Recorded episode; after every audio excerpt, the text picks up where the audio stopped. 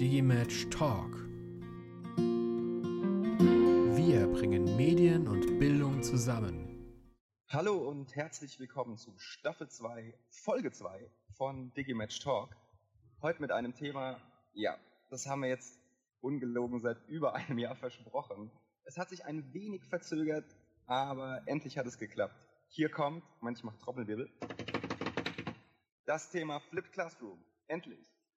Und wir haben uns natürlich auch dieses Mal wieder einen wunderbaren Experten als Gast eingeladen, äh, der das Thema sowohl theoretisch als auch praktisch eigentlich ja, wie seine eigene Hosentasche kennt. Josef Buchner oder auch Joe Buchner. Herzlich willkommen bei uns. Hallo, danke für die Einladung.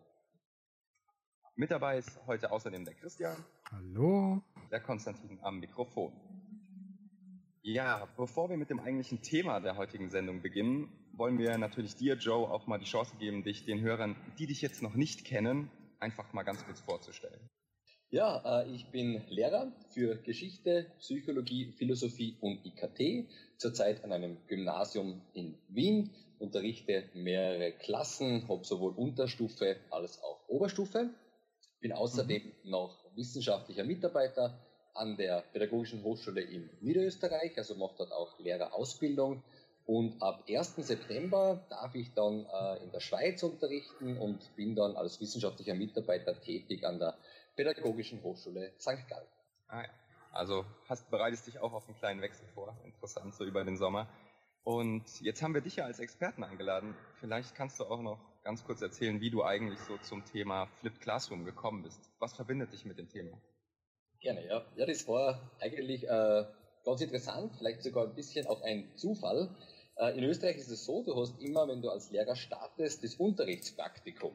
Und ich habe da das Glück gehabt, zwei Kolleginnen und äh, einen Kollegen auch gehabt zu haben, die mir da sehr große Freiheit eigentlich einberäumt haben beim Gestalten meines Unterrichts.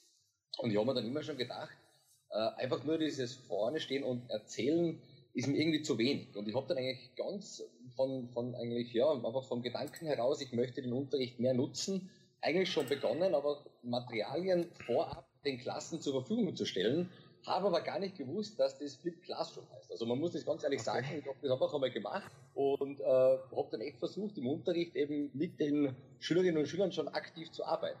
Und dann plötzlich habe ich herausgefunden, über den Stefan Schmid, Gott sei Dank, muss ich sagen, den ich dann gleich mal kennengelernt habe, dass das eben der Flip Classroom ist und dass man den okay. noch anders machen kann. Und ja, das mhm. ich dann genial. Ich habe dann viel von ihm abgeschaut und so wird es dann eigentlich ständig dann weiterentwickelt. Aber es war eigentlich Zufall und dann ganz viel auch Hilfe von eben dem Stefan Schmid und auch anderen Kollegen, mhm. Kolleginnen in Österreich. Ja. ja, ist ganz interessant, ähm, mal so zu hören, wie man da eigentlich drauf stößt. Ähm, ja, wir selber, wir haben das ja auch kennengelernt, eigentlich erst im Studium, das kann man vielleicht nochmal vorneweg sagen, bei dem Christian Spannagel, den du ja vermutlich auch kennst. Und da haben wir auch schon viel darüber erfahren. Und wenn wir jetzt mal versuchen, vielleicht mal kurz so ein bisschen darauf einzugehen, ähm, was das eigentlich bedeutet. Also wenn wir jetzt mal annehmen, ähm, man trifft jetzt hier jemanden, der von diesem Begriff Flipped Classroom noch nie was gehört hat. Wie würdest du denn dieser Person das erklären, was es damit auf sich hat? Mhm. Äh, vielleicht ganz kurz, ich finde es super spannend, dass ihr das eben im Studium gehabt habt. Also ja. bei mir war das hm. echt noch überhaupt kein Thema. Also ich merke das auch jetzt noch. Wir haben jetzt ein bisschen begonnen eben damit und versuchen das immer mehr auch in die Hochschullandschaft, in der Lehrerbildung ein bisschen reinzubringen. Aber es ist schon noch immer, ja, schon noch immer auf einer sehr unteren Ebene. Also es gibt noch immer wenige, die das kennen. Bin immer ganz überrascht, ähm, dass ich immer noch eingeladen werde, über dieses Thema auch zu referieren. wird irgendwie, okay, jetzt machen wir es doch schon Zeitl und, und irgendwie müssten es schon viele kennen, aber, ja. aber gut, sagst also bei mir war das eben echt noch nicht der Fall. Auch meine Betreuer damals haben das irgendwie nicht mit einem Titel eben versehen können oder mit, oder das als Methode oder als Konzept irgendwie ähm, gekannt, ja. Genau, also versuchen wir es einmal zu erklären für jemanden, der das echt noch überhaupt nicht kennt. Also Flip Classroom, der umgedrehte Unterricht.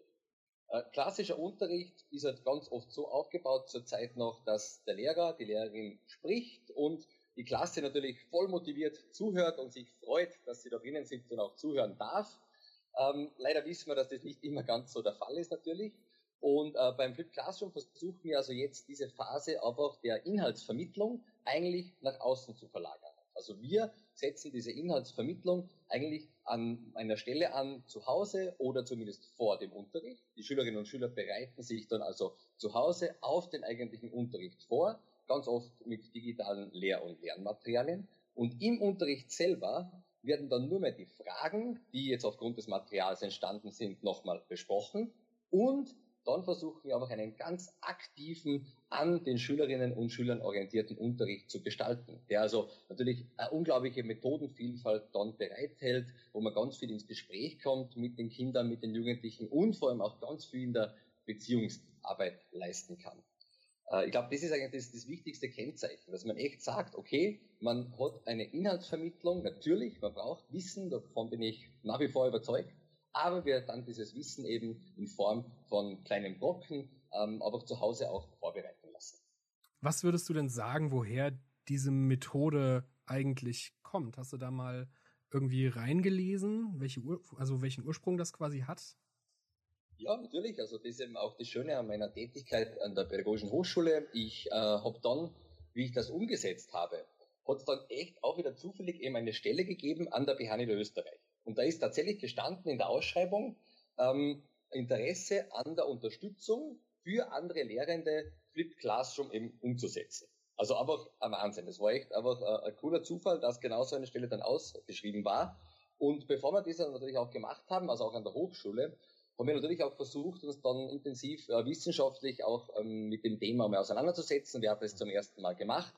Ähm, grundsätzlich gibt es ja immer auch ein bisschen so diesen Einspruch, dass es ja nichts Neues ist, ja, sondern eigentlich hat man das ja schon oft gemacht, dass man gesagt hat, okay, bereitet einen Text zu Hause vor, und wir treffen uns dann im Seminar und besprechen diesen Text. Also die Idee, glaube ich, die ist schon lange da. Ja. Und es gibt dann verschiedene Publikationen, die das zum ersten Mal aufgegriffen haben. Äh, zum ersten Mal kommt es eigentlich dann so im Jahr 2000 vor, in einer Wirtschaftspädagogik-Zeitschrift, wo eben ähm, tatsächlich da in einer Vorlesung eben so Podcasts und auch äh, ausgegeben worden sind als Vorbereitung und dann eben tatsächlich in dieser Vorlesung aber aktiv äh, gearbeitet worden ist, also im Kontext von Hochschule. Und dann haben wir natürlich in der Schule unsere zwei Koryphäen aus Amerika, den Aaron Sams und den Jonathan Bergman, die angefangen haben, dann den äh, Chemieunterricht und den Physikunterricht auf den Kopf zu stellen. Die arbeiten beide oder haben, muss man jetzt eigentlich sagen, haben beide an einer Schule gearbeitet mit Sportschwerpunkt. Und da waren ganz oft dann die Jugendlichen auf Sportwettkämpfen. Und die haben dann natürlich den Unterricht auch versäumt. Und deswegen haben sie dann angefangen, aber auch diese naturwissenschaftlichen Experimente vor allem abzufilmen und Erklärungen dazu zu geben, damit diese Schülerinnen und Schüler eben auch am Unterricht irgendwie teilnehmen können es war eigentlich so ein bisschen, glaube ich, die Geburtsstunde dann des Flip Classrooms in der Schule. Sie haben natürlich auch gesagt, gerade für welche, die krank sind, ist es natürlich auch super, wenn diese Materialien dann online zur Verfügung stehen. Und sie waren auch, glaube ich, eine der ersten, die dann einfach ähm, mit Videos gearbeitet haben. Und man muss sich das vorstellen, am Beginn auch noch äh, mit USB-Sticks. Also die haben da auch gesagt, äh, Internet ist auch nicht so stark vorhanden und die haben dann echt natürlich diese Videos auch auf USB-Sticks geladen und haben die USB-Sticks an die Schülerinnen und Schüler ausgegeben. Also das kann man sich heute vielleicht gar nicht mehr so vorstellen, weil man eigentlich eben mit YouTube und auch mit WhatsApp und Moodle und den ganzen Möglichkeiten aber auch ganz anders arbeiten kann. Bei dem Flipped Classroom, ja, also man könnte es ja vielleicht so verstehen, ja, sage ich jetzt mal, dass Flipped Classroom ähm, den inhaltlichen Input ja eben nach außen verlagert. Das hast du ja schon, das hast du ja schon angedeutet.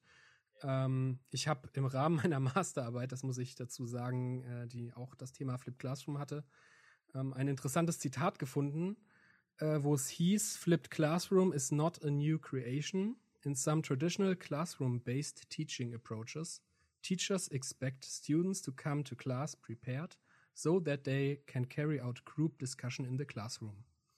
So, also sagt ja im Prinzip, es ist halt, ist nichts Neues, weil man ja normalerweise immer erwartet, dass die Schüler irgendwie auch vorbereitet kommen, sodass man mit denen diskutieren kann.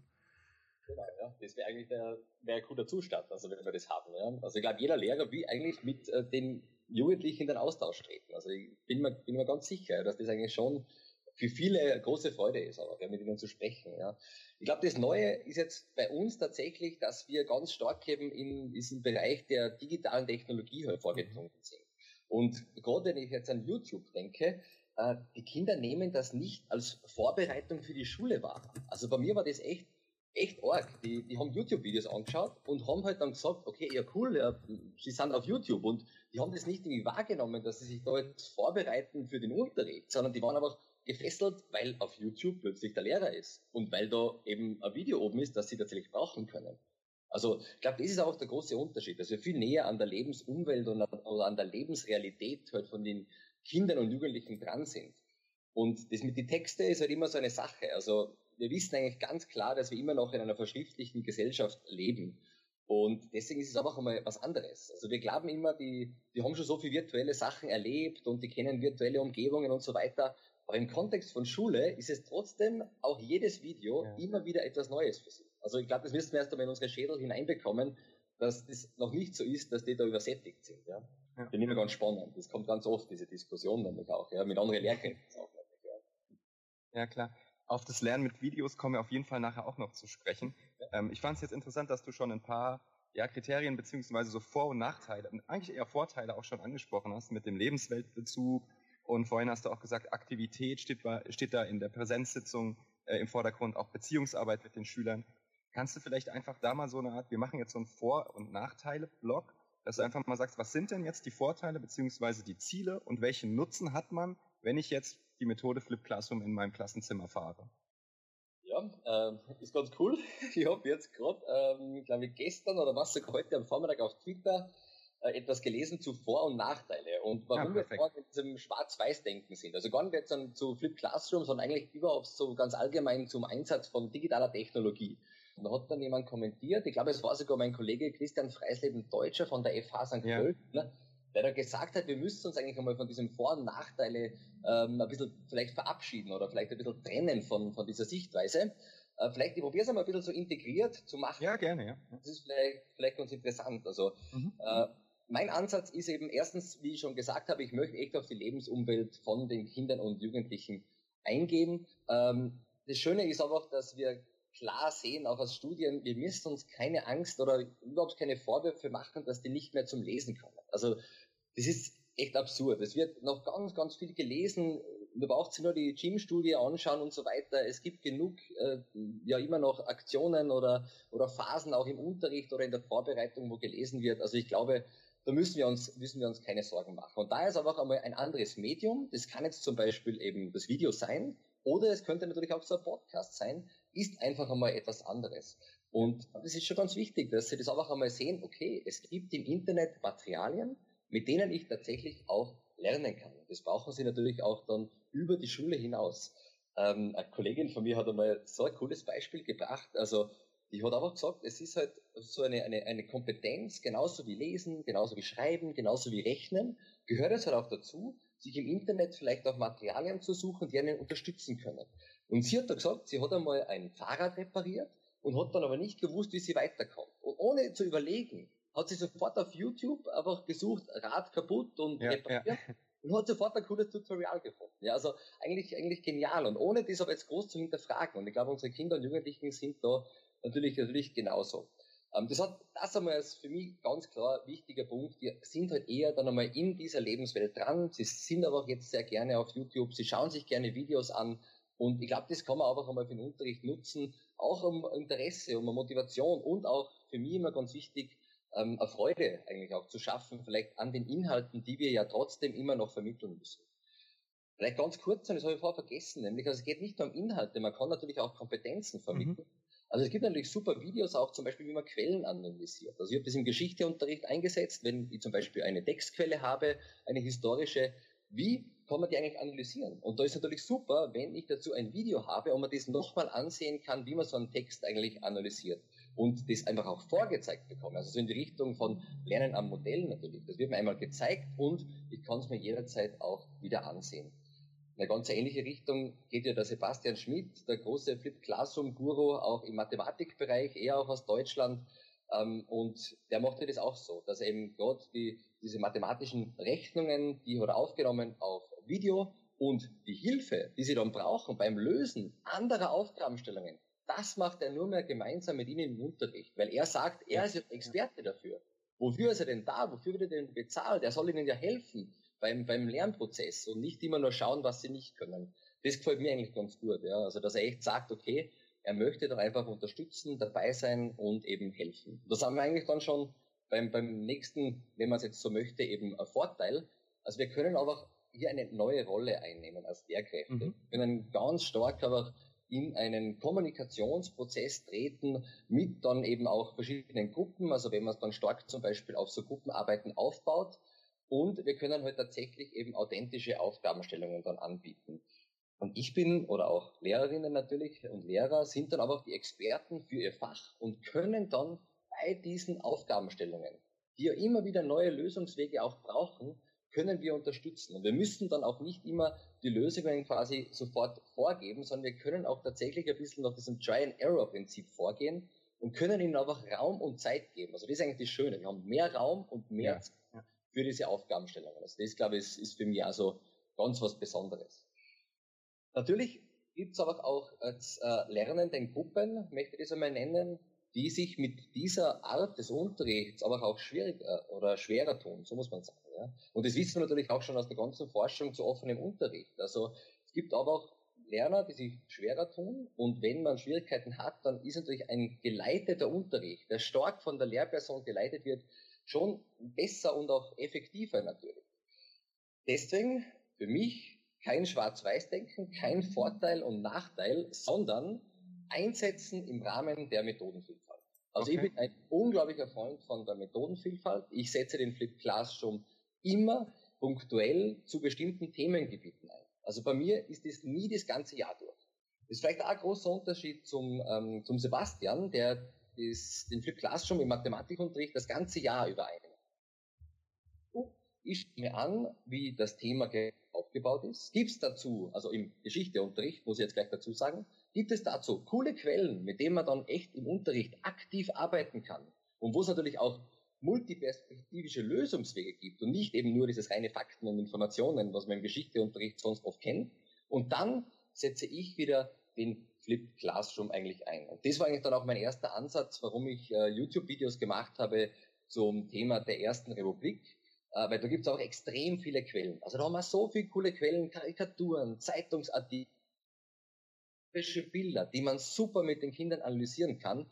Und wenn man es nur ganz normal macht, sagen wir, also im traditionellen Unterricht, hat man eigentlich keine Zeit, diese große eigentlich historische Quellenvielfalt tatsächlich auch zu bearbeiten.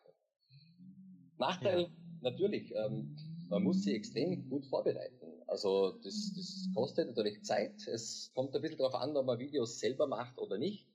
Ähm, wenn man Videos selber macht, dann muss man schon eine gewisse Zeit einfach ähm, ja, bringen, wenn man das möchte. Aber man kann natürlich auch jederzeit Fremdvideos benutzen. Das ist überhaupt kein Problem. Es gibt schon eine Auswahl an Videos auf YouTube. Wenn ich Fortbildungen mache, sage ich zu den Lehrkräften immer, bitte, wenn ihr das Thema im Geschichteunterricht habt, dann nehmt meine Videos her. Die sind Open Educational Resources, sind mhm. sogar unter Creative Commons Lizenz. Man kann sie runterladen, man kann schneiden, wenn man sagt, das gefällt einem was nicht. Also, ja, das kann man, kann man auf jeden Fall machen. Meinst du jetzt, um gleich an den Punkt anzusetzen, mhm. meinst du, dass das auch die Lehrer oder so das Miteinander mit den Lehrern an der Stelle verändern wird? Weil, also ich kenne auch viele Kollegen irgendwie, die tun sich schon schwer damit, irgendwie ihre Klausuren mit anderen zu teilen, weil dieser und mach das doch selber, was kriege ich zurück? Meinst du, das wäre auch so ein Anschluss oder eine Chance zu sagen, hey, wir kommen in so eine Kultur des Teilens rein und es ist ganz normal, dass ich mich woanders bediene, dass ich aber auch was zur Verfügung stelle und freue mich, wenn es woanders eingesetzt wird?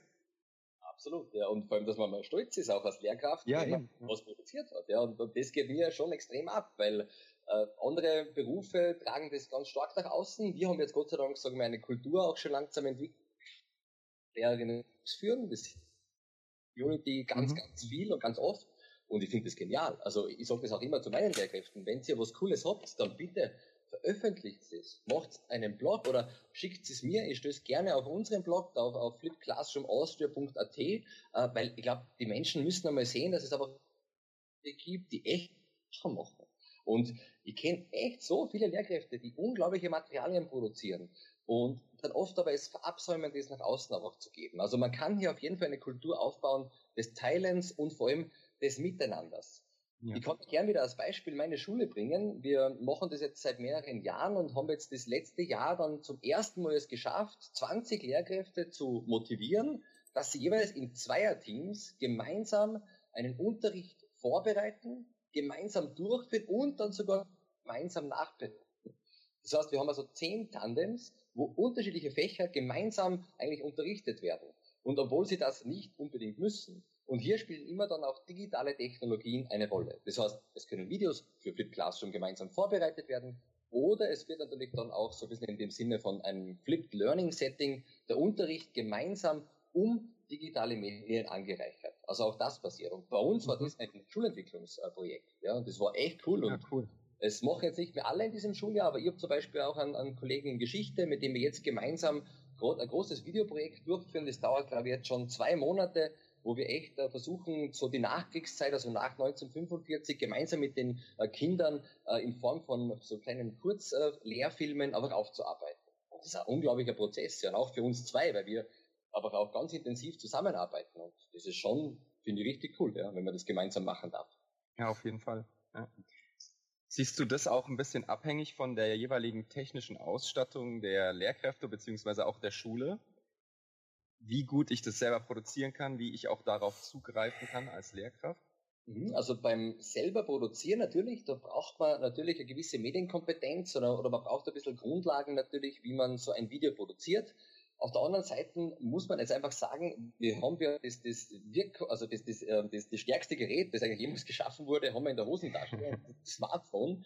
Und in meinen Workshops, also wenn ich da richtig eben ähm, face-to-face mit Lehrkräften arbeite, da werden die Videos nur mehr mit dem Smartphone gemacht. Ich sage Ihnen ganz einfach so mit Legetechnik, äh, bereitet euch ein paar Materialien vor, die heben das Smartphone dann nach oben. Das ist ein One-Shot-Video und wenn das Video drei Minuten mhm. dauert mit der Vorbereitungsphase, dann haben eigentlich alle Lehrkräfte so immer in einer Stunde haben wir immer eigentlich ein Video. Also die arbeiten ja. dann zu viert zusammen, erstellen ein kurzes Storyboard und dann haben wir eigentlich in, in einer Stunde äh, ein Video, das, was man auf jeden Fall für Vorbereitungsphase im Flip Classroom Warum? Weil wir wollen ja nicht den ganzen Inhalt in diesem Video vermitteln. Wir machen ja, ja oberflächliche Vermittlung und dann die Tiefe, das Deeper Learning, das findet ja dann im Unterricht gemeinsam wieder statt. Also ich glaube, das ist nochmal ein wichtiger Hinweis, den ich vorher vielleicht ein bisschen außen vor gelassen habe. Also das ist ja auch oft, was wir hören. Die ganze Inhalt dürfen wir nämlich auch gar nicht. Man darf nicht den ganzen mhm. Inhalt nur quasi extern dort vermitteln, sondern wir machen einmal einen, einen Grundinput, einen Basisinput, und dann kommt die Vertiefung gemeinsam im Unterricht. Und deswegen ist dann die Rolle vom Lehrer auch so stark im Unterricht. Also diese mhm. jetzt eigentlich so schätze, dass ich viel mehr wieder gebraucht werde. Denkst du jetzt auch gleich die Rolle des Lehrers? Denkst du, dass das auch für viele äh, eine Hürde sein kann, so ihre traditionelle oder ihre gewohnte Rolle und auch Kontrolle aufzugeben bei der Sache? Ja, absolut. Äh, aber man darf das auch ähm, nicht unterschätzen, wie man das echt gelernt hat. Also ich glaube, man muss da echt natürlich in die Lehrerbildung ganz stark auch reinschauen, welches Bild vielleicht vom am Lehrer man vermittelt bekommen hat und vor allem auch welches Bild man natürlich selber aus seinem Unterricht noch mitnimmt. Und deswegen sage ich immer, äh, für mich ist der Flip Classroom eben keine Methode oder auch kein Konzept, sondern für mich ist es eine ganz grundsätzliche Einstellung. Ja? Nämlich einfach die Einstellung zu sagen, ja, ich möchte, dass Schüler, Schülerinnen orientierten Unterricht gestalten. Und der schaut dann einfach anders aus. Also das ist für mich immer so eine, eine Kernbotschaft. Ja. Es, man kann das bezeichnen, wie man möchte. Man muss nicht mal Flip Classroom sag, äh, sagen oder, oder das als Flip Classroom bezeichnen, vielleicht wie man bei meinem ersten Jahr auch gesehen hat, sondern es ist so die Einstellung von Lehrkräften, wie möchte ich den Unterricht gestalten? Möchte ich eben diese Autorität sein, diese Wissensautorität oder ist es eigentlich cool, mit den Kindern und Jugendlichen ins Gespräch zu kommen und vielleicht auch einmal über was anderes zu sprechen, als immer nur über den Inhalt. Also das war für mich schon auch ja. spannend. Ja. Also ich komme aus dem Sportbereich und da gibt es aber auch Kinder, die auch immer was anderes erzählen. Und ich habe das dann auch im Unterricht gemacht, wenn jemand eben schon weiter war, dann habe ich mit dem auch mal über andere Themen einfach sprechen können. Und das war schon für, aber auch für die nächsten Stunden, wo dann wieder vielleicht kein Flip Classroom stattgefunden hat, war das aber auch anders. Ja? Und, und ich habe ihn verstanden und er hat mich auch verstanden. Und ich glaube, die haben das auch wertgeschätzt, dass man mal gefragt hat, was machst denn du am Nachmittag eigentlich? Und wenn das ein guter Fußballer ist, dann habe ich gesagt, ja, coole Sache. Das freut mich voll für die. Ja? Und das ist ja. wichtig, glaube ich, dass wir unsere Kinder einfach auch kennen. Das ist aber auch wieder nichts, was nur mit Flip Classroom zu tun hat, sondern auch einfach eine Einstellung. dass ich sage, ja, ich möchte meine Kinder einfach gut kennenlernen und kann dann auch einmal vielleicht reagieren, wenn ich merke, es läuft einfach nicht so gut. Denn das sind auch nur Menschen. Genauso wie halt es uns auch ein paar Mal vielleicht nicht so gut geht, ja. Ja. Wow, das finde find ich wirklich schön, so Flip Classroom, dass du wegkommst, das als Methode zu bezeichnen, sondern als Einstellung, das finde ich irgendwie eine tolle Sache, weil, ja, ich glaube, das, das bietet den einfacheren Einstieg und auch vielleicht so ein bisschen so das, wie starte ich das und wie fühle ich mich da drin auch wohl. Ähm, jetzt ist schon Deep Learning angesprochen und wir haben mehr Zeit, mit den Schülern aktiv an Sachen zu arbeiten. Gibt es denn da auch schon Erfolgsstudien, beziehungsweise gibt es denn da Ergebnisse, die auch da was belegen, ohne jetzt da auch wieder besser, schlechter Kategorien aufzumachen, aber irgendwie, dass man sagt, hey, da wird tatsächlich aktiver und tiefer gelernt oder es gibt ein tolles Feedback von den Lernenden oder auch von den Schülern. Gibt es da Studien? Ja, also es gibt Studien, es gibt auch viele ähm, Meta-Analysen bereits. Es gibt sowohl für den Hochschulbereich als auch für den äh, Schulbereich gibt es auch schon einiges. Und es ist halt wie immer in der Forschung natürlich ähm, ja, kontrovers diskutiert, muss man ganz klar sagen und finde ich auch gut. Deswegen sage ich auch immer, das ist keine eierlegende Wollmilchsau, die der, der Flip Classroom eben ist. Das ist ganz klar, das geht nicht. Ich glaube, wenn wir das geschafft hätten, dann wären wir wahrscheinlich schon ganz woanders, wenn wir quasi die Methode oder die Einstellung gefunden hätten, um alles besser zu machen. Ähm, also die Studien zeigen uns schon sehr deutlich, dass die äh, Lernenden zufriedener sind und ähm, aber auch schon von der Motivation her ganz stark sind und es sehr schätzen, dass sie tatsächlich im Unterricht aktiv das tun dürfen. Also das ist eigentlich der große Unterschied, den sie wahrnehmen. Auf der anderen Seite, das muss man schon ganz klar hier auch festhalten, ist es natürlich auch, dass sie sagen, es ist ein Aufwand. Also sie nehmen das schon auch als Aufwand wahr. Also mhm. besonders bei Studierenden kommt es immer wieder. Die sagen ganz klar, puh, jetzt habe ich da im Vorhinein das Video ansehen, unter Anführungszeichen sage ich jetzt einmal müssen, weil es wäre natürlich super, das machen. ja.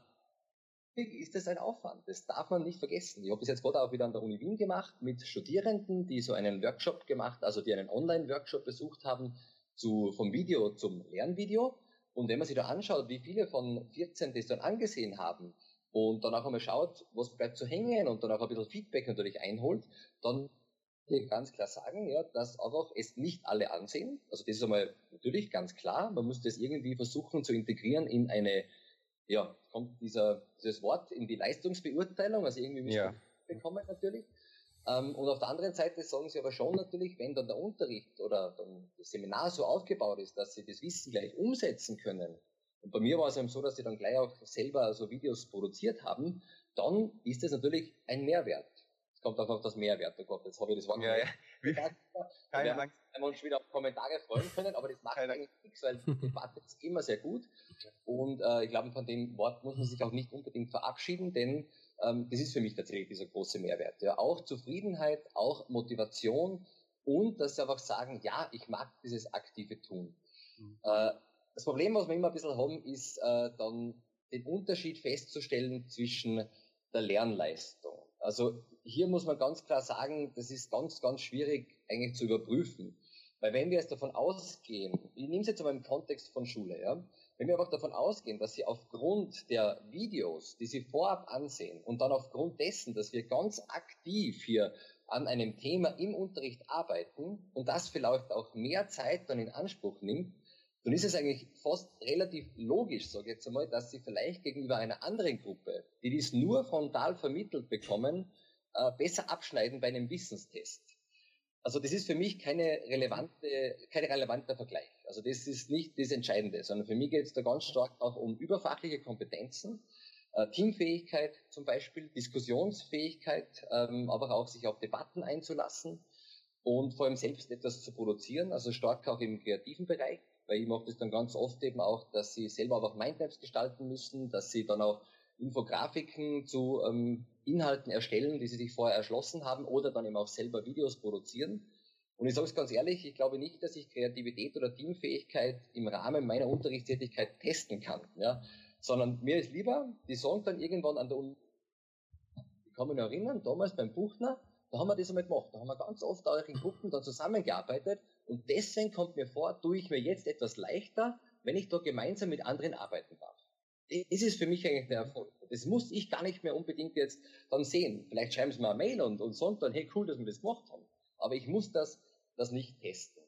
Natürlich gibt es ein paar Studien, die eben Unterschiede aufzeigen, auch in der Lernleistung und wo der Flip Classroom eben besser abschneidet. Aber wie gesagt, ist schon sehr schwer, sehr schwer, irgendwie das äh, miteinander zu vergleichen, glaube ich.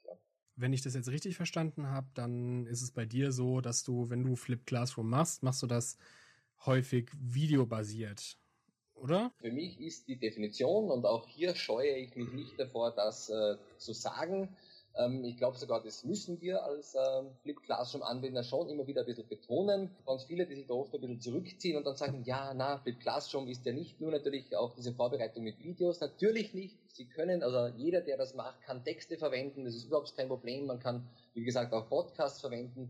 Aber ich verwende die Videos, weil ich hier ganz klar einmal für die Schülerinnen und Schüler eine Abwechslung aber auch gestalten möchte. Weil ich sehe einfach den Alltag. Und der Alltag ist einmal papierbasiert und ist aber auch schriftbasiert. Ja. Also das ist ein Faktum. Ja.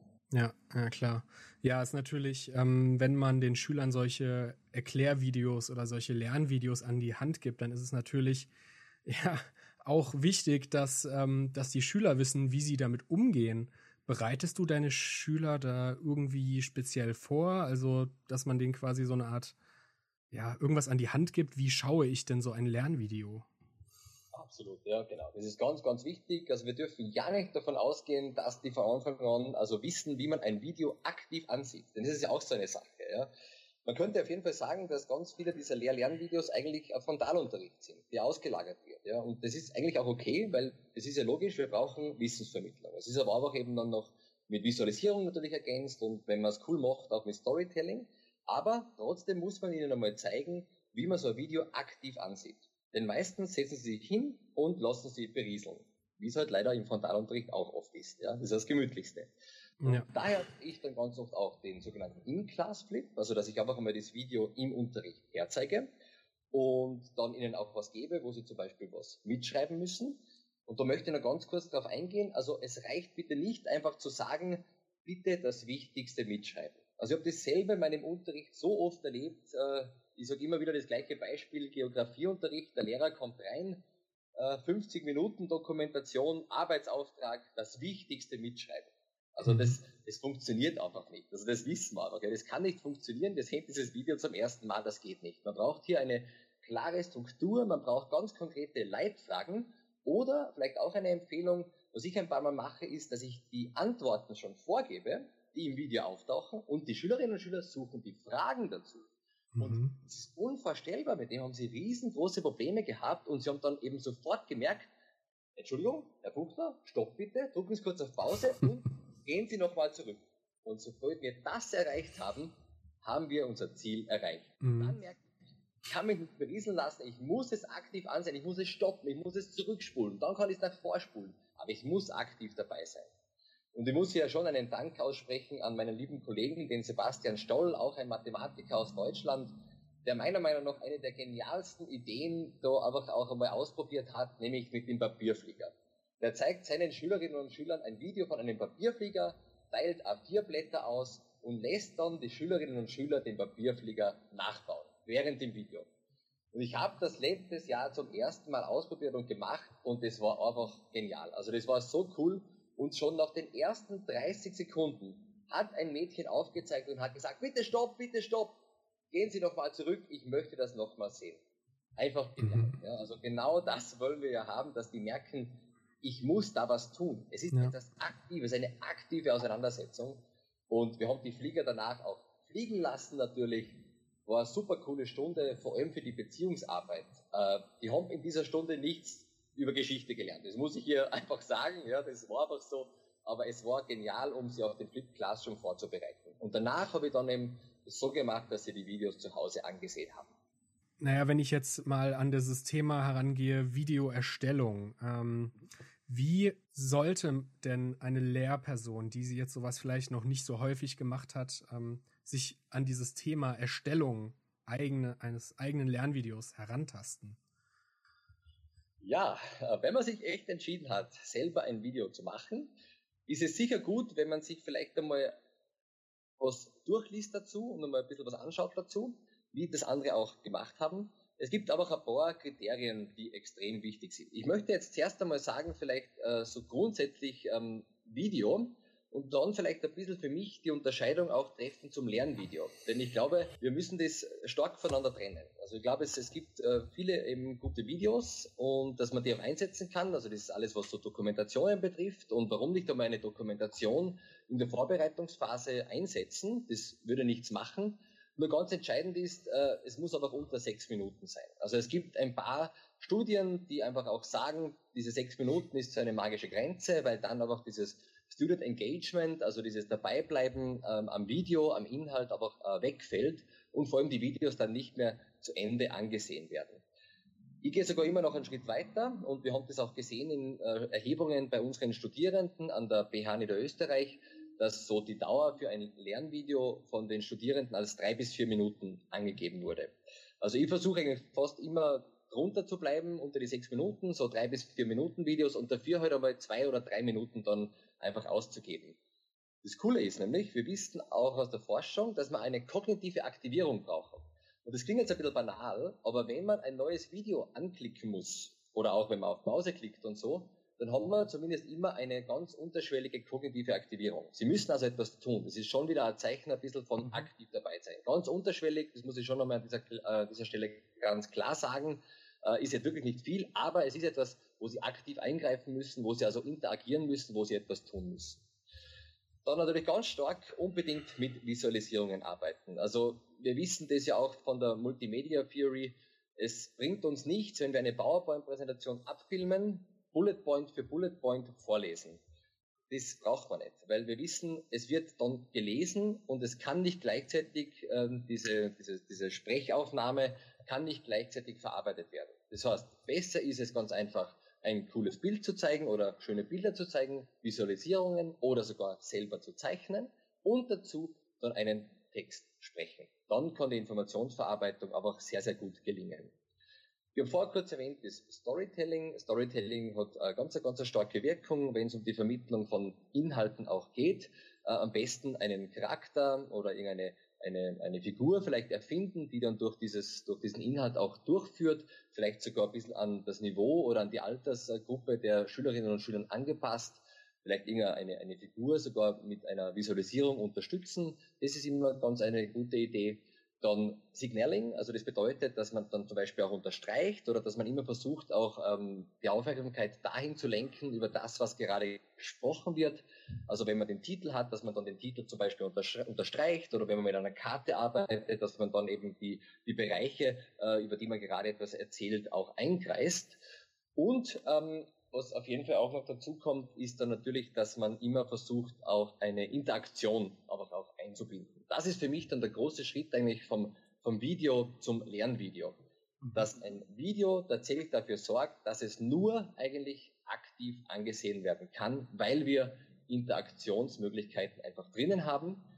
Und die können jetzt wirklich, wirklich ganz, ganz äh, viel, äh, vielfältig sein. Das muss man echt sagen. Es gibt ja dieses coole Tool, dieses H5P mhm. oder H5P. Ja mit dem man an jeder beliebigen Stelle ähm, einfach auch äh, Quizzes einfügen kann, zum Beispiel Multiple Choice, Single Choice, True and False, das geht sogar Drag and Drop. Und ich halte das für, für sehr wertvoll. Auch dazu gibt es bereits äh, Studien, wenn man da ein bisschen auf Google Scholar zum Beispiel vielleicht einmal schaut und dann eingibt ähm, Effects of Interactive Video, dann findet man mittlerweile so ein paar Studien, es gibt echt noch relativ wenig, wo jetzt direkt H5P ähm, eingesetzt wurde gibt von äh, Spoon, Spunda et al. gibt es eine coole Studie, wo also nochmal aufgezeigt wird, wie eben sich Quizzes in Videos auswirken. Und da sieht man natürlich ganz klar einen Vorteil gegenüber einem Video, wo keine Quizze eingesetzt werden. Aber auch weil diese Aktivierung dabei ist. Und das können ganz vielfältige Aufgaben dann eben sein. Es können auch Reflexionsaufgaben sein natürlich. Was ich immer ganz gern mache, ist auch ein bisschen Selbstbestimmung reinzubringen. Also ich frage eigentlich am Beginn des Videos sogar, mit welchem Inhalt möchtest du denn beginnen? Also wenn das ein Thema ist, das, das zulässt, dann sage ich am Beginn mit äh, Crossroads von diesem H5P, womit möchtest du beginnen? Und dann haben die sofort wieder auch das Gefühl, okay, ich kann zumindest etwas auch mitbestimmen, was ich jetzt in der Vorbereitungsphase auch, auch lerne. Man kann natürlich auch anders vorgehen und könnte sagen, okay, folgende Leitfragen sind zu klären, auch das ist okay, das kann alles analog stattfinden. Oder zum Beispiel auch, finde den Fehler, ich bin mir jetzt nicht ganz sicher, ob das mittlerweile jemand umgesetzt hat. Also ich versuche das immer auch ein bisschen in den, in den Ausbildungen und Weiterbildungen reinzubringen. Aber ich bin mir nicht sicher, ob sich das schon mal jemand getraut hat. Vielleicht bekommen wir ja Kommentare zum Podcast. Weil natürlich ja. heißt das, dass ich als Lehrkraft einen Fehler machen muss. Und mhm. wir wissen alle, das mengen wir nicht so gern. Aber ich finde es eigentlich eine coole Idee, einmal zu sagen, so, liebe Schülerinnen und Schüler, ihr seht jetzt ein Video über das Thema. Das Video dauert drei Minuten, aber Bitte seid aufmerksam. Ich befürchte, ich habe mich da dreimal im Inhalt vertan.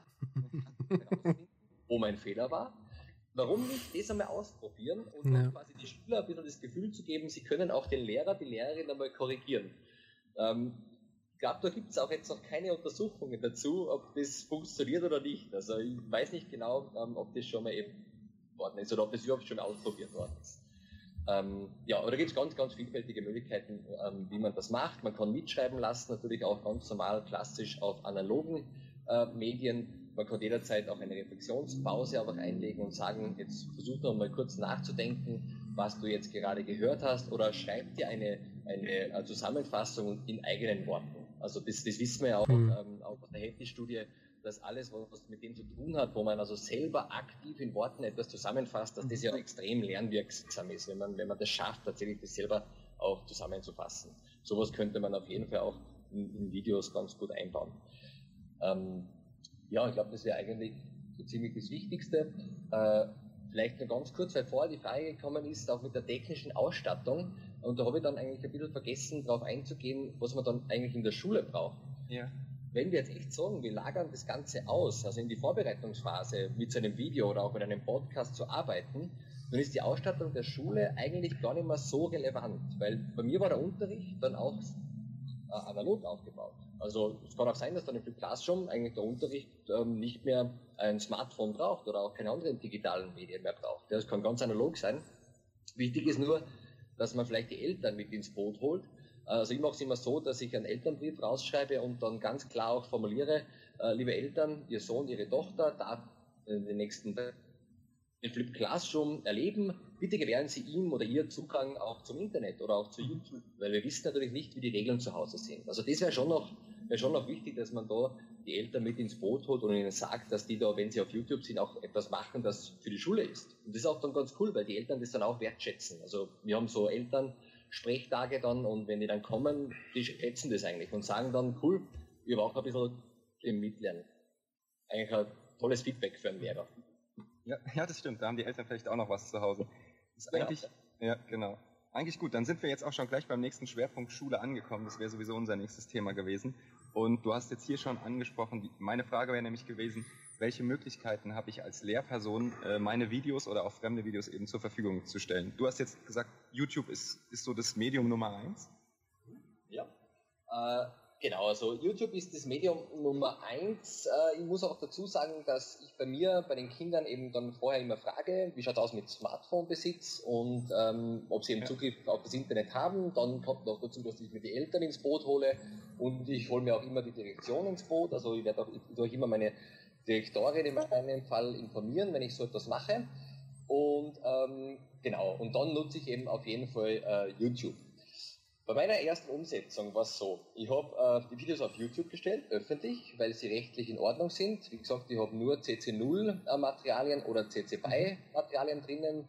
Kannst du das ganz kurz erklären? CC0? Gerne, also vielleicht doch eben auch wichtig, wenn man selber Videos erstellt, bitte, wir dürfen natürlich nur Videos veröffentlichen, wo wir Materialien verwenden, die eben CC0 oder CC BY sind. Also da müssen wir extrem gut aufpassen. Äh, wir können nicht einfach irgendwelche Materialien nehmen und die eben dann im Internet veröffentlichen. Also es geht um die Wiederveröffentlichung. Mhm. Ähm, ja, genau. Also CC BY wäre eben, dass ich sage Creative Commons. Das heißt, ich kann diese Materialien wiederverwenden, veröffentlichen. Ich darf sie remixen, also auch verändern. Also ich kann zum Beispiel ein Bild nehmen und kann, also Gott Wikipedia ist hier für Geschichte gerade ein super, eine super Quelle, weil es ganz, ganz viele Materialien gibt, die äh, aber historisch gesehen jetzt ich wieder verwenden darf. Es gibt Bilder von Staatsverträgen, Persönlichkeiten, die da drinnen sind, aber eigentlich für jedes Fach gibt es da, gibt's da Inhalte oder auch äh, Quellen und Bilder. Dieses Bild binde ich dann in mein Video ein und muss am Ende von dem Video unbedingt die Quelle angeben, also den Link angeben.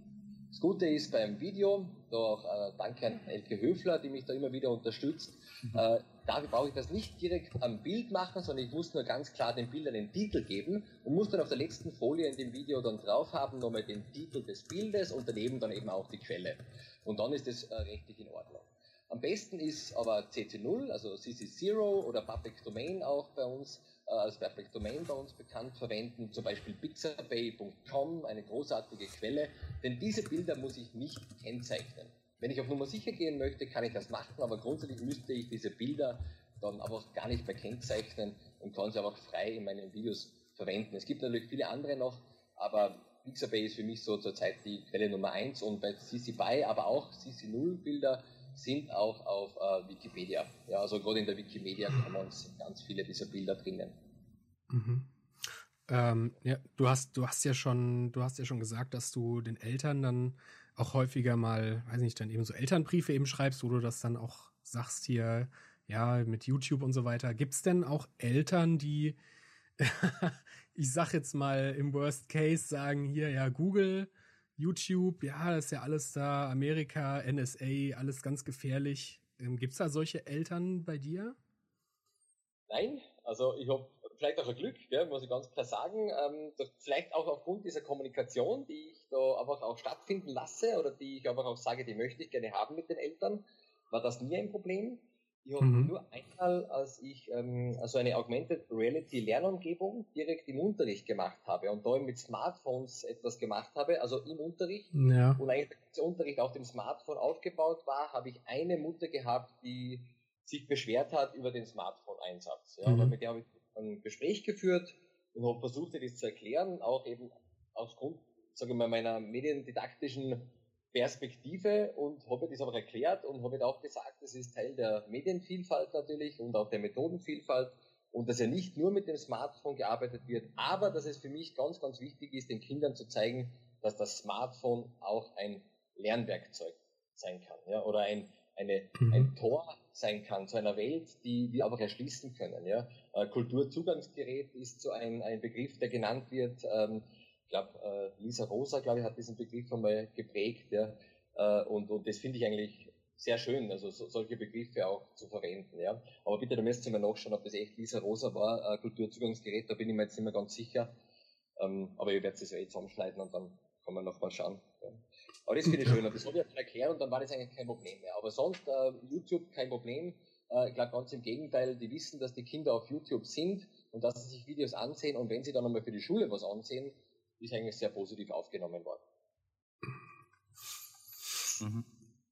Die, anschließend daran auch, jetzt wäre so die nächste Frage nach der Schulart oder der Schulstufe für Flip Classroom. Ich habe ich hab jetzt zum Beispiel das große Glück, ich kann das Fach Film in der Oberstufe unterrichten. Äh, mit meinen Schülern macht er auch ganz viel Flip Classroom, dass ich mhm. die irgendwelche Filmtechniken eben YouTube-Tutorial durchschauen lasse und dann lasse ich sie die Merkmale dieser, äh, dieser Filmtechnik schon zu Hause erarbeiten und wir haben dann wirklich die 90 Minuten Zeit, wirklich mit Kameras auf loszuschießen und wirklich arbeiten zu gehen. Ähm, das funktioniert mir in der Oberstufe ganz gut. Wie, was würdest du denn sagen? Gäbe es auch die Möglichkeit, Flip Classroom von der ersten Klasse an einzuführen? super Idee, also gerade genau so ein Fach, ja, Medientechnik. Ja. Ja, Kunst generell, ja. Ja, genau, also das, genau, dass wir uns für sowas dann eigentlich nicht, also die, die, in, in, im Unterricht, die, um diese ja. Inhalte womöglich nochmal zu vermitteln, ja, ist eigentlich traurig.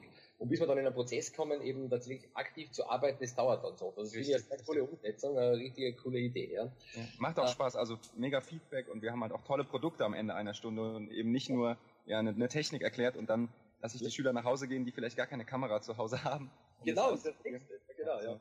Wenn du nämlich Ost, dann kannst du ja auch viel kann man immer erklären, wie, wie man mit einer coolen Kamera arbeiten kann und eben nicht nur mit einem Smartphone, sage ich mal, sich echt filmen lassen. Ja. Und wir wissen alle, wenn man das echt, sagen wir, eher professionell macht, dass das natürlich ein bisschen, bisschen länger dauert. Na, finde ich, finde ich eine sehr coole Idee, ja, absolut. Ja. ja, also diese Frage nach dem Alter wird, wird sehr häufig äh, gestellt. Äh, da müsste man eigentlich dann fast ja, gleich fragen, ähm, warum ziehen wir den Frontalunterricht von der ersten Klasse weg durch? Weil wenn wir jetzt quasi ein bisschen davon ausgehen, dass wir einen Inhalt vermitteln wollen über dieses Video, wo wir aber stark mit Visualisierung hoffentlich arbeiten und viel, viel kürzer als im klassischen Frontalunterricht oder Lehrervortrag, ähm, ja, da muss man eigentlich natürlich sagen, natürlich könnte man es jederzeit machen. Äh, ich glaube schon, dass das ist in der ersten, also wir reden da jetzt ähm, von Elfjährigen, nehme ich an, oder? Also auch bei euch dann? Ah, bei uns, äh, wenn die Grundschule schon mit erster Klasse wäre bei uns schon sechs bis sieben Jahre. Na, also da würde ich, also, okay, ja, also ja. Grundschule ist für mich sowieso so ein bisschen ein Thema. Ich habe auch schon Fortbildungen mit Grundschullehrkräften gemacht, äh, die mhm. Classroom einsetzen und die für Classroom auch machen wollten. Ähm, natürlich kann das funktionieren. Äh, ich glaube, hier kann man dann ganz stark aber einen anderen Aspekt unterrichten oder eigentlich vermitteln. Und das ist für mich tatsächlich eigentlich die Medienkompetenz. Ja. Also, dass man ihnen tatsächlich auch zeigt, wo kann man Informationen, relevante Informationen finden und Quellen dann auch bewerten. Und das ist für mich etwas, was auch in der Grundschule stattfinden kann. Äh, ich glaube aber nicht, dass man jetzt dann durchgehend in äh, der Grundschule, bei uns Volksschule, äh, also die ganze Zeit dann ein Flip Classroom machen sollte, wo man alles nur mehr nach außen verlagert ist auch nicht notwendig, weil also gerade bei uns die Volksschule so aufgebaut ist, dass man da eigentlich sehr viele Selbstlernphasen hat, wo die Lehrerinnen und Lehrer ganz stark auf die Kinder eingehen können. Mhm. Und deshalb sehe ich da nicht so sehr eigentlich die Notwendigkeit, das auszulagern, sondern ich sehe es eher dort eben als, als, als, als Möglichkeit, es richtig wieder als Mehrwert einzusetzen, wo wir vermitteln müssen und gleichzeitig aber Kompetenzen fördern soll. Und es steht einfach oft nicht in, in einem guten Zusammenhang von der Dauer und von der Zeit her, die uns zur Verfügung steht im Unterricht. Deshalb finde ich das eher dann, ob äh, der gymnasialen Unterstufe zum Beispiel oder mhm. Hauptschule, bei uns auch neue Mittelschule, also ob einer, ob äh, 10, 11 Jahren dann ähm, für, für sehr, sehr sinnvoll. In der Volksschule macht das bei mir viele Lehrkräfte so, dass sie das zuerst einmal einsetzen, auch in der Vorbereitungsphase und dann aber ganz stark diesen ähm, diese, diese Medienkompetenz eigentlich in den Mittelpunkt rücken, ganz stark auf die Kreativität eingehen und die Kinder selber in diese Rolle versetzen, dass sie Videos produzieren dürfen. Das ist dann einmal ein Projekt, das dauert vielleicht eine oder zwei Wochen und dann ist dieses Projekt abgeschlossen und die Kinder dürfen dann diese Videos auch natürlich ihren Eltern präsentieren und ich glaube, das ist ganz klar. Die sind natürlich dann stolz auf ihre Produkte ja. und hier kann man dann zum Beispiel auch schon bei den Kleinsten beginnen, ihnen einfach zu zeigen, es gibt Lizenzmodelle im Internet. Und ihr braucht nicht immer nur in der Google-Bildersuche das erstbeste Bild nehmen, sondern ihr könnt mhm. eben einstellen unter Tools Bilder zur Wiederverwendung und Veränderung gekennzeichnet und die dürfen wir dann verwenden.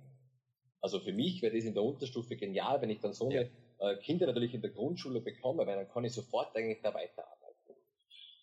Bei mir hat es ob die, also ich habe die Kinder immer erst ab zwölf Jahren, das muss ich sagen, bei uns gibt es Geschichte, äh, politische Bildung, Sozialkunde erst ab der dritten Stufe dann, in der Unterstufe. Das heißt, die sind dann eben äh, zwölf Jahre alt und dort hat es immer schon sehr gut funktioniert. Aber ich habe auch die Ausstattung, dass die Kinder eben die Smartphones besitzen mhm. ab zwölf Jahren. Mhm. Sehr gut. Ähm, und nach oben hin ist, ist eigentlich offen, oder? Also Oberstufe bis Abitur, Studium, im Prinzip, man kann nicht sagen, dass das irgendwann aufhört, die Methode, oder? Genau, also der Stefan Schmid hat das zum Beispiel gezeigt in der angewandten Informatik, wo er extrem gutes Feedback auch bekommen hat, ähm, wo es, wo es eben darum gegangen ist, auch um Word zu erlernen oder Excel zu erlernen.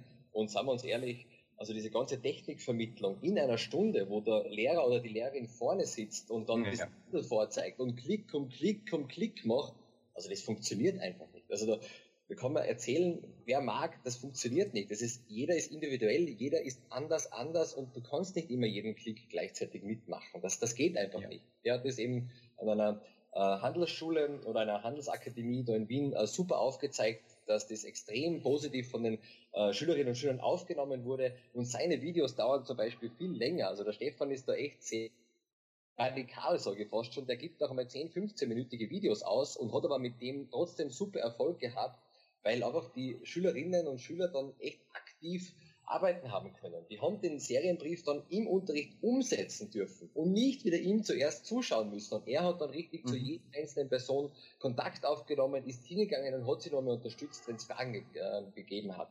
Das finde ich genial. Und beim Sebastian ist ja auch ähnlich, beim Sebastian Schmidt, der macht es ja auch bis zum, bis zum Abitur. Ähm, wir haben ja in Österreich jetzt gerade ähm, die zentrale Reifeprüfung schriftlich absolviert. Und da ist dann ganz oft eben das Argument der Lehrkräfte, große Fülle an Stoff vorhanden ist und sie deswegen eben dann solche Methoden oder nennen wir es wieder eher Ideen wie den Flip Classroom nicht einsetzen können, weil sie so stark auf diese Abschlussprüfung vorbereiten müssen. Äh, das ist aber nicht. Also ich glaube, das ist eigentlich ähm, das, ja. Gegenteil, also das Gegenteil der Fall, weil du hast ja dann viel mehr Raum, um mit den Schülern zu arbeiten. Und in, bei unserer zentralen Reifeprüfung ist es schon etwas Positives, werden eben sehr stark auch, auch, auch, Kompetenzen ähm, abgeprüft. Und diese Kompetenzen kann man dann im Unterricht trainieren. Und die Schülerinnen und Schüler können dann trotzdem noch die Videos in der Vorbereitungsphase auch für Matura, Abitur natürlich nutzen. ist eigentlich ein, ein gewaltiger mhm. Vorteil, ja, würde ich sagen. Ja, absolut. Und ja, fächermäßig, also wir kennen jetzt die Methode so aus unserem Studium, auch vom Herrn Spannagel aus dem Bereich Mathe. Mhm. Ähm, da wird es ja ganz groß äh, betrieben. Du hast jetzt gesagt, du machst auch Geschichte damit. Ich mache zum Beispiel das Fach Film. Ähm, kennst andere Beispiele aus anderen Fächern auch, dass jetzt die Lehrer, die zuhören und sagen, hey, ich bin aber ein Deutschlehrer, ist das auch was für mich? Gibt es da auch irgendwie Beispiele? Ja, es ist es gibt so viele Beispiele. Also wir haben ja äh, die Inverted Classroom and Beyond gehabt im Februar an der FH St. Pölten, die wir gemeinsam ausgerichtet haben. Und wir haben dann einen Band herausgegeben, der online gratis als CC BY zur Verfügung steht. Der heißt Inverted Classroom. Also vielleicht nur zur Erklärung, Inverted Classroom ist äh, Flip Classroom, wird aber oft in der Hochschullehre als Inverted Classroom bezeichnet. Und da haben wir den Titel heraus, oder den Tagungsband herausgebracht, vielfältige. Wirklich auch der Titel alles aus. Wir haben da eine, eine Fülle an Fächern drinnen, die wirklich, wirklich groß ist. Und da kann ich vielleicht auch gleich ein bisschen so unser Projekt ankündigen. Also das ist mal äh, bezogen auf österreichische Flipped Classroom Anwender und Anwenderinnen. Einfach auch, weil wir hier Good Practice einmal aus Österreich vorstellen möchten. Und wir haben mittlerweile Beispiele aus dem Fach Deutsch. Wir, wir haben dann ganz, ganz viele natürlich, die das im Bereich Mathematik machen. Wir haben Englisch Alicia Bankhofer und ich habe selber ein Projekt, auch wieder im Rahmen dieses Schulentwicklungsprojektes mit einer Kollegin bei mir am Gymnasium in, im Englischunterricht durchgeführt und die hat dann gesagt, also da zieht mir jetzt gerade Gänsehaut auf, wenn ich nur an das denke, die Definition von Flip Classroom gebracht, die einfach perfekt war. Die hat gesagt, sie hat zum ersten Mal das Gefühl gehabt, sie hat den schwächeren Lernenden echt aktiv helfen können bei diesen Aufgabenstellungen im Fach Englisch.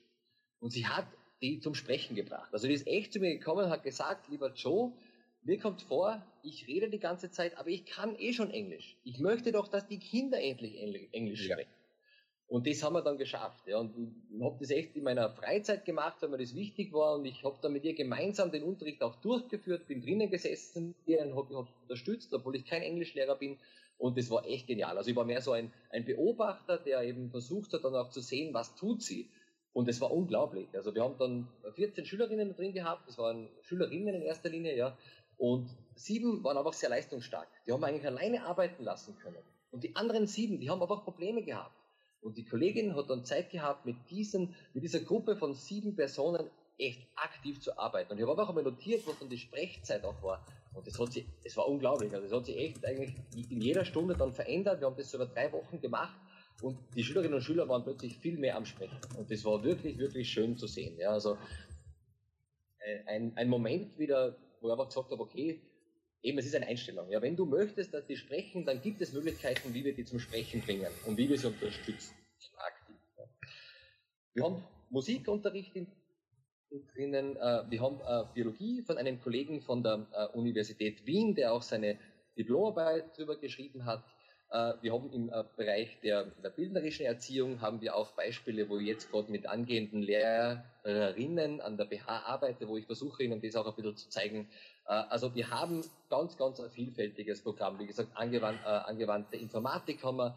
Wir haben viele Kollegen, gerade in Deutschland, die auch in der Chemie was machen. Wir haben viele, die in Physik was machen. Also es gibt ähm, zum Beispiel das, die Community umgedrehterunterricht.de, wo ganz viele Links drinnen sind. Das ist auch auf unserer Homepage, auf dem flipclassroomaustria.at sind ganz viele Links natürlich auch gesammelt. Und äh, ich würde aber sagen, vielleicht können wir das dann auch da dazugeben, natürlich zu diesem Podcast, dass wir einfach ein paar Links auch reinstellen, wo man dann eben äh, die Beispiele findet. Und gerne ja, auf jeden Fall, ja. Ja. Und unbedingt den Band anschauen. Also ich war selber überrascht, was wir da alles für Beiträge bekommen haben. Äh, ganz unterschiedliche Sachen. Und ich bin auch nicht der Einzige, es gibt auch noch den Michael Schaub hier in Österreich, der äh, mit meinen Videos das gemacht hat. Das war auch ganz spannend. Also er hat eigentlich Fremdvideos, wenn man so möchte, benutzt. Meine Videos heute auch für die Erste Republik. Und äh, also auch der macht das zum Beispiel in Geschichte. Ja, ja, ähm, ja ich würde sagen, wir sprechen dann gleich auch nochmal danach äh, wegen den ganzen Links und so weiter. Das kannst du uns ja dann einfach mal irgendwie nochmal kurz zusammenschicken oder irgendwas. Ähm, genau. Ja, dann.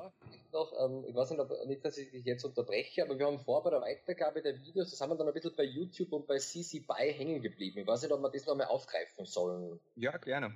Ja, ja. wir nämlich noch, noch mal hin, ja. ja, vielleicht ganz kurz nochmal als Ergänzung.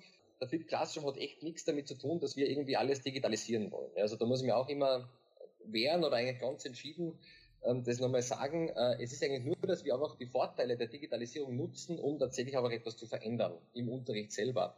Und man kann die Videos auch ganz analog weitergeben, indem man zum Beispiel eben dann mit QR-Code auf ein YouTube-Video verlinkt. Das heißt, wir geben also ein Arbeitsblatt auf, wo dann eben diese Aufgabenstellung zum Beispiel drinnen ist. Also die, auf dem Arbeitsblatt sind Aufgabenstellungen drauf und der QR-Code führt dann die Schülerinnen und Schüler zum Video. Eine Verschränkung wieder von analog und digital. Und das finde ich immer ganz wichtig. Also das ist was, was, was mir vom Ansatz her zurzeit einfach sehr, sehr gut gefällt. Äh, natürlich kann man die Videos auch einfach auf einer Lernplattform hochladen. Man muss sie nicht auf äh, YouTube hochladen, äh, weil manche Lehrkräfte stört das natürlich auch. Vielleicht noch als Information, auf YouTube kann man die Option nicht gelistet einstellen. Die ich für ganz wichtig. Das bedeutet nämlich, dass das Video nicht öffentlich auffindbar ist. Das heißt, man kann das Video nicht finden, sondern nur wer den Link bezieht, dann auch das Video. In meinem Experiment damals war es so, ich habe die Videos auf YouTube gestellt, öffentlich, und ich habe es vorgestellt. Und ich glaube, ich muss jetzt hier nicht mehr viel sagen, wo dann die Kinder und die Jugendlichen auf die Videos zugegriffen haben. Ich habe mir meine Moodle-Plattform eigentlich selber zerstört. Ja, also mhm. ich dann einfach auf Moodle, natürlich, die brauchen ein Login für Moodle, Login ist schon wieder Arbeit, auf YouTube sind sie sowieso. Moodle wird doch auch mit Lernen und mit Schule ein bisschen gleichgesetzt natürlich äh, und daher auf Moodle war dann fast niemand mehr. Und das mit QR-Code funktioniert auch sehr gut. Auch P bietet ja die Möglichkeit, dort hochzuladen. Das heißt, man könnte also auch seine Videos dort hochladen und nicht unbedingt auf YouTube und kann dann eben das Video über H5P, über diesen Link, der dann generiert wird, weitergeben. Das einzige Problem, was wir haben, da haben wir eine, eine Beschränkung von 16 Megabyte bei der Größe des Videos und das ist oft ein bisschen ein Problem. Ja. Da müsste man vielleicht das Video wieder verkleinern oder herumschneiden und da braucht man dann wieder technische Skills und das soll eben eigentlich so, so einfach wie möglich gehen. Ja, stimmt. Das wird dann vermutlich äh, eine Hürde sein, denke ich mal. Dann würde ich sagen, kommen wir jetzt langsam zum Ende. Bevor wir unsere Folgen beenden, ähm, sind wir jetzt ein bisschen dazu übergegangen, dass wir immer am Ende nochmal so ein Abschlussstatement bekommen. Könntest du dann nochmal in ein oder vielleicht auch zwei Sätzen zusammenfassen, warum es sich für eine Lehrperson lohnt, mit diesem Thema Flipped Classroom, mit dieser Methode zu beschäftigen? Ja, ich sehr gerne. Äh, ich glaube, dass wenn man sich mit der Methode Flipped Classroom oder auch mit anderen Methoden, die, da muss man ganz klar sagen, vielleicht jetzt gerade auch ein bisschen im Trend sind, beschäftigt, ist das wirklich Schöne auch für Lehrkräfte, einfach auch sich ein Netzwerk aufbauen zu können. Also ich schätze es sehr, mit Kolleginnen und Kollegen aus Deutschland, auch international, aus der Schweiz natürlich. Ich war jetzt auch schon in Dublin, ich war in Portugal, auch mit solchen Personen dann auch über diese Idee oder über diese Einstellung äh, zu sprechen. Und es ist einfach ein anderer Unterricht. Also wenn man als Lehrperson, wie gesagt, diese Einstellung mitbringt, dass Lernen eben mehr ist als nur das Wissen in diese Köpfe irgendwie hinein zu transportieren, sondern dass es einfach eine aktive Auseinandersetzung, ein aktiver Kommunikationsprozess, ein Austausch ist. Ich glaube, dann ist es genau das Richtige, sich mit dem Flip Classroom einfach mal intensiv auseinanderzusetzen und hier vielleicht eben auch Gleichgesinnte zu suchen und dann eine ständige Weiterentwicklung vielleicht auch ein bisschen ja, mitzugestalten. Das ist das Schöne auch dran, mitgestalten zu dürfen. Ja. Mhm. Sehr schön. Dann erst einmal vielen Dank an dich, Joe, für das aufschlussreiche Gespräch heute über Flipped Classroom. Ähm, uns hat es sehr gefallen. Wir hoffen, dir hat es auch ein bisschen gefallen bei uns so. Super, voll cool. Aber äh, sehr gut, danke. Und das Schöne ist immer, wenn man dann sowas macht, man reflektiert natürlich auch währenddessen schon auch wieder, was man eigentlich so macht. Und das ist immer das, das Beste. Also, dass man eigentlich so während so einem Interview auch sofort wieder etwas dazulernt. Also perfekt. Und vor allem mit dieser Umsetzung im, im Bereich Film. Also das gefällt mir sehr. Ich hoffe, ich höre da noch was oder Gerne, äh, ja. wir sehen da auch am Blog. Das finde ich einfach eine, eine richtig coole Idee. Ja. Und ich habe vorher, glaube ich, noch ein bisschen vergessen, das zu erwähnen, vielleicht als Ankündigung.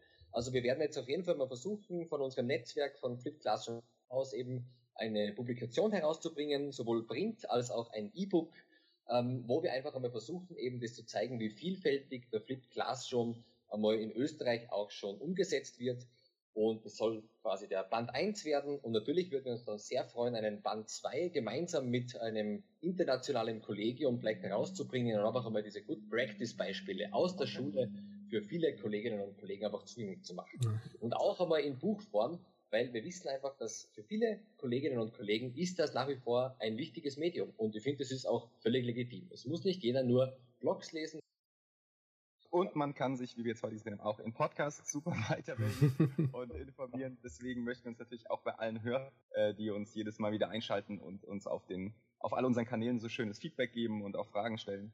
Ansonsten gibt es alle Informationen, alle Links, auch die Infomaterialien äh, zu Flip Classroom, die wir heute angesprochen haben und natürlich alle Infos zu unserem heutigen Gast in unserem Blogbeitrag auf äh, www.digimatch.de. Ansonsten folgt uns einfach bei Twitter, bei Facebook oder schreibt uns eine kleine E-Mail an info@digimatch.de. Und wir haben gesehen, man kann uns mittlerweile auch bei Spotify abonnieren. Es wird also jedes Mal einfacher. Deswegen am besten auch mal bei Spotify einfach auf Folgen drücken. Vielleicht mal dem einen oder anderen Kollegen von uns noch erzählen. Vielleicht wird jetzt ja noch der eine oder andere neu inspiriert, äh, mal was über den Flip Classroom zu hören und vielleicht auch unsere anderen Folgen zu hören. Wir verabschieden uns bis dahin, wünschen allen Hörern eine warme Zeit, viel Spaß bei der WM, Joe, was machst du als Österreicher bei der WM so? ja klar, diese Frage, da bin ich doch Ja, natürlich. Nein, ich, ich konnte es ganz äh, offen sagen. Also ich freue mich immer, wenn das Nachbarland oder die Nachbarländer eigentlich äh, gut abschneiden. Also bin da ganz, ganz neutral und ich bin sonst der Volleyballer und Beachvolleyballer ja. und da läuft es für uns ganz gut. Also deswegen passt das für mich so. Wunderbar. Wunderbar. Genau, ja. Ja, danke schön nochmal ja, für die Einladung. Hat Spaß ja, gemacht. Sehr cool. Bleibe schon. Danke. Wir freuen uns auf jeden Fall auf die nächste Folge. Diesmal machen wir nicht den Fehler, irgendein Thema zu versprechen. Deswegen lasst euch einfach überraschen, was als nächstes drankommt. Genießt die Zeit und auf Wiederhören. Tschüss. Tschüss. Ciao, danke.